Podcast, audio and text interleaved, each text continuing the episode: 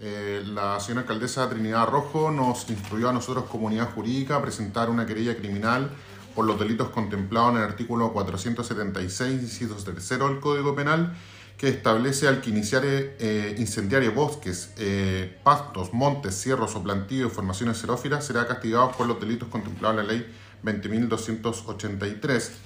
Esto debido a que existen ciertos indicios de que se trataría de un siniestro provocado por acciones humanas, por lo tanto eh, hay un grado de intencionalidad en el mismo. Por lo mismo hemos presentado esta querella criminal en contra de quien o quienes resulte responsable por los delitos de incendio contemplados en el artículo 476 y los otros eventuales delitos que pudieran eh, configurarse durante el desarrollo y la investigación, solicitando que se apliquen en definitiva las penas que correspondan.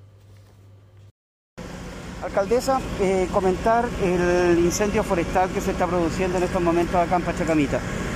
Bueno, con mucha preocupación por razones obvias, porque este sector nunca había tenido un incendio, por lo tanto ha sido más complejo que lo que habitualmente estábamos acostumbrados a hacer, que era en el otro sector. Sin embargo, aquí están trabajando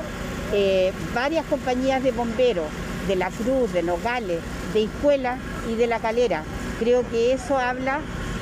y de Quillota, una actitud de unidad muy grande cuando se provocan estas situaciones que son tan complejas de poder abordar, pero que ellos, los bomberos lo hacen con tanto cariño. Además debo incorporar los brigadistas de artificio, que son nuevitos y que están también fogueándose en esto, porque ellos no habían tenido la experiencia de un incendio tan grande y aquí están comprometidos eh, tratando de ser colaboradores con las unidades que están trabajando. Agradecer como siempre a las compañías de bomberos que no escatiman en tiempo ni nada desde anoche que están trabajando hasta ahora porque los puntos calientes son los que provocan, digamos, esta, esta nueva acción del fuego. Así que muchas gracias a ellos y a todos quienes son colaboradores, a los vecinos de la comunidad, que han sido colaboradores también con los bomberos